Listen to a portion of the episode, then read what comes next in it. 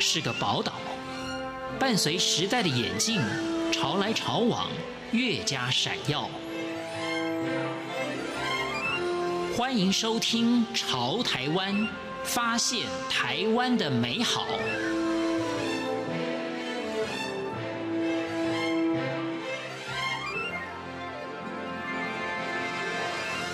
欢迎收听《潮台湾》，我是徐凡，担任过画廊协会第九届、第十届的理事长，也举办过多场的国际艺术博览会，同时也担任过评审，以及呢也受邀到各大学担任讲座，也是文化创意产业的经纪人班的讲师。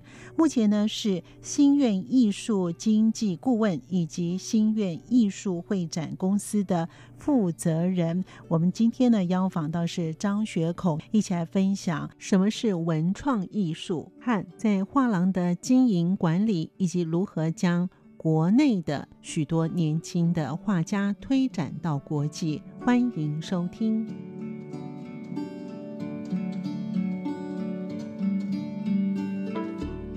画廊很浪漫，其实一点也不简单。心愿艺术负责人张学孔也谈到他从法国留学念书回台湾之后的状况。其实是在我在法国，当时在法国念书、法国工作，回来之后就想说投入什么样的工作啊？当然画廊是选项之一。我最后是选择了画廊。法国是一个文化大国，是。那台湾在法国念书的呃，大概有一半以上是学习那边的艺术的发展。像我们现在的台艺大、北艺大、东海大学很多学校的所谓艺艺术系的毕业生，不管他是音乐系或美术系，当时法国都是他们的首选。台湾当时候学艺术的几乎都到法国去了。那也因为这个机缘，认识很多台湾留学生。另外就是说，整个法国的环境，你到处都有美术馆，到处都有博物馆，所看到的都是历史古迹。那另外就是十九世纪以后到第二次世界大战之前，所有重要的艺术发展最重要的地方就是法国。也因为这个机缘接触到那么多，所以后来回到台湾以后啊，决定开画廊。呃，成立到现在，今年已经满二十年了。何训练自己欣赏所谓的当代艺术呢？当代艺术是对一般人来讲会有一点点困难，它不像所谓我们讲的现代艺术。刚刚你讲的，我们看画面喜不喜欢，马上就非常清楚。但是当代艺术它一个发生到现在，我们从呃，当然应该算是六零年代，在整个在艺术界有一种反思，就是说什么是艺术？那这个艺术的定义之后就被打破了。传统的艺术可能是一种美学，然后这种美学一直发展，从古典到现在。那到了当代的时候，有艺术界的人提出。这个挑战，什么是艺术？所以之后有各种的呃流派、各种的运动的发展，跟我们以往所了解的完全不一样。要去了解当代艺术，必须要从五零年代、六零年代，甚至更早三零年代的时候就要开始。了解整个艺术史的一个发展，才能够慢慢去了解这件作品啊，到底是要表达什么。那这是当代艺术，它会有一个所谓一个进阶，有一个困难的地方，就是你要稍微先了解一个整个这个艺术的一个发展的情况，才可以去解读有一些作品。啊，有些作品当然是非常难解。其实我们在开玩笑，走到美术馆有一个本机，这个扫把放在里边，有人就说：“哎呀，这个是不是当代艺术？谁的作品？”结果后来工友走过来把那个拿走了。所以当代艺术没有一个固定的一个形式，这个叫做当代艺术。确实没有一个固定形式，因为呃，艺术的一个定义已经被打破了。被打破之后，我们常常会说这个东西是不是艺术？如果是一个艺术家在那边赋予他另外一层意义的时候。它可能就是一件作品。这时候，你如果说它不是艺术的时候，开了一这个艺术家的玩笑。所以，这个就有些艺术跟非艺术之间的藩篱已经被打破了。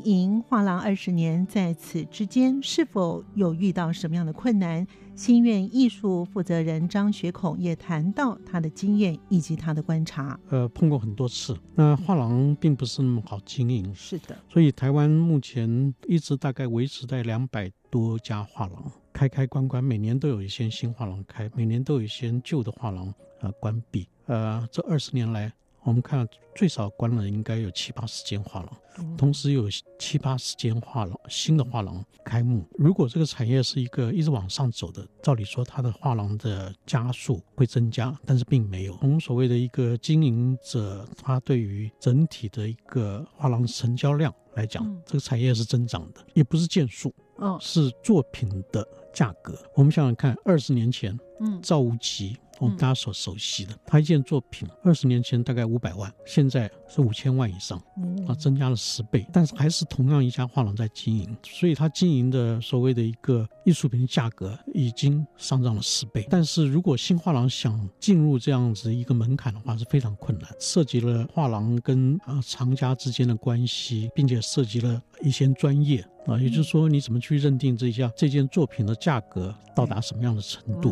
啊？这一定需要深入了解这个市场的变化。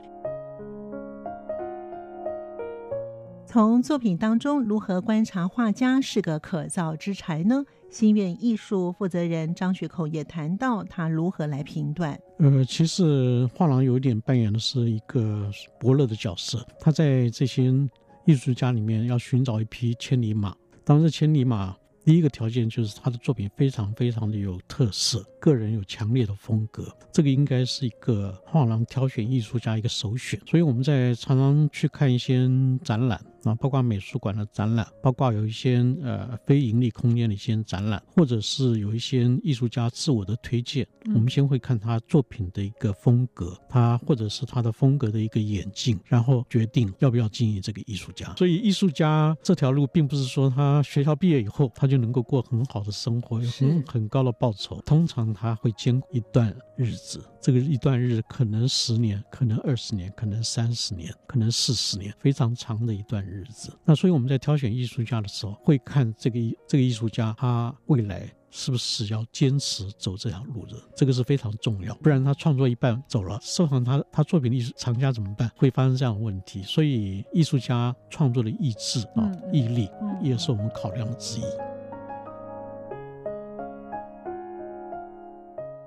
在法国留学工作的张学孔也谈到，他回台之后为何想经营画廊。他说：“我们在那边接触艺术家。”啊，他们的创作也受到他们的影响，去欣赏一些作品。我们在那边也开始买作品，买作品，一个是在画廊买，一个是到拍卖场去买，啊，去挑作品。像我们刚开始买作品的时候，往往会听别人的意见，这个作品好不好？啊，好在什么地方？嗯，啊，我们会值不值得买？我特别要强调一点，就是说个人的喜好当然非常重要。你可能要长期的去买作品、买艺术品，因为你生活的一部分的时候，你就要开始训练自己，包括艺术的知识，包括眼力，啊，这非常重要。因为我们在台湾所受的艺术教育非常的欠缺，是啊，从小学到高中到大学都是一样。我们不像欧美，尤其欧洲那边，从幼稚园开始就去美术馆看作品啊，去评论作品，去表达他们对艺术的一个看法。我们这边没有，啊我们在整个艺术教育没有这样子做到，我们有能力。开始买作品，要经过一段艺术尝试的，再重新的去学习。想成为艺术家或是寻找伯乐的人，都需要长时间的培养。新苑艺术负责人张学孔也谈到了他的看法。训练也就是说，要常常看展览、看作品，那这是一个非常漫长的时间。我可以举个例子啊，哦、像林百里啊，哦、大家都都知道，知道他，他收藏张大千。他收藏张大千之前有五年的时间是在台北的各个画廊啊去逛画廊、去看作品。所以当时候九零年代啊，很多画廊老板都认识林百里，但他不买作品，他训练自己的眼力，他足足有五年的时间，然后再开始决定买张大千。啊，一直到现在，所以这也是经过一段训练自己眼力的一段漫长的时间。到拍卖场去买东西、买作品，并不需要所谓一个艰深的知识啊。有很多新的藏家，因为他们会认为在拍卖场买的东西啊，是有很多人在看，呃，这个价格应该会比较公道啊，所以他们会去拍场买东西、买作品，但他们不会去画廊买。他们也不敢去画廊买，因为在拍卖场的作品是一个可能是经过好几次拍卖以后，它的价格就稳住在那个地方。对他来讲，他买作品应该不会买到不对的作品。但是刚刚讲我们怎么样去发掘作品啊，那就需要更长一段时间的严厉的训练，也就是说在这方面的一个深入的一个去了解，不然的话你无法从一些有潜力的艺术家啊去寻找作品。我刚刚讲的赵无极，现在有人要去买赵无极，一张都是三四千万以上。但是有人在两三百万就开始买了，两三百万开始买那些什么样的人？他是对赵无极很了解的人，对他作品很了解的人，他知道赵无极东西很好，然后他看得出来。但同时期有很多人不买赵无极，他买到其他人的作品，到现在那些作品可能卖不掉。啊，那也就是说，去当时候用两三百万去买赵无极这个人。啊，这个藏家，他如果能够坚持到现在的话，他的作品都是五六千万以上。他会去需要时间以后，他才具备有那样去找好作品的一个眼力。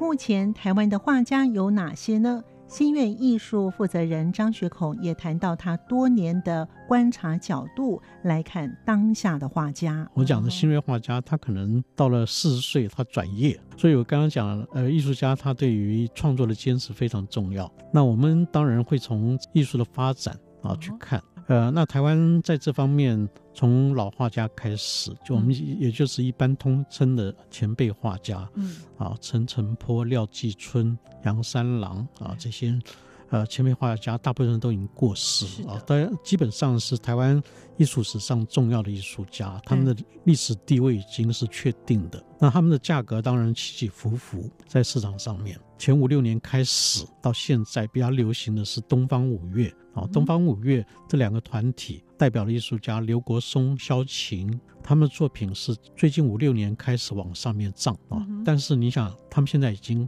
八九十岁了，等于说他们的作品到了八十岁、七十几岁、八十岁，作品才开始在市场上变为一个大家追逐的一个目标。之后我们再看到台湾陆陆续续有一些艺术家。他们产生，我自己蛮注意的这一块是所谓的呃，在解严前后的。台湾的一些当代艺术，这里面包括了黄明哲，包括了庄普，呃，梅丁眼啊，梅丁眼稍微比较年轻一点，但是已经有六十岁了。那庄普他们这一代已经七十岁了。之后当然还有一些比较年轻的，到五十岁了。啊，这是我们注意他们的作品都已经经过，呃，也就是说是应该说时间的考验啊。他们有很丰富，然后非常好的一个受人瞩目的呃作品的产生。也就是说，他们作品很有个人的风格，他们也在。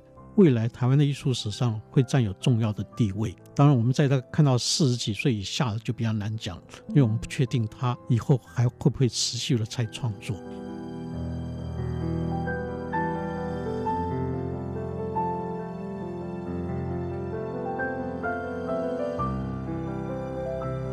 为何想推展国际平台，带画家到全球呢？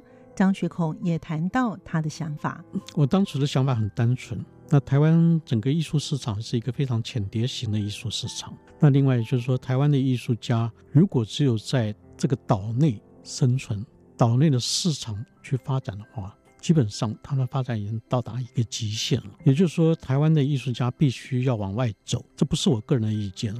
从六零年代开始，台湾很多艺术家就出国，他们去寻找。另一片蓝海，事实上证明他们是对的啊！带这些年轻艺术家出国，希望他们能够接触更广大的一个艺术市场，也就是国际艺术市场。那希望在这里面有几个年轻的，能够在国际上找到他们一个定位。那这是我一个个人所抱的一个理想。那这个中间，很多台湾年轻艺术家在台湾被看到，在国外也可以被看到。目前是新苑艺术经纪顾问公司以及大院艺术会展公司的负责人张学孔，由于在法国留学工作，接受了艺术的熏陶，回台湾之后。经营画廊已有二十年，他在前面也说过，经营画廊就是要寻找伯乐。看来，一位成功的画家的确是要经过时间的考验以及洗礼。感谢您的收听，我们下次见。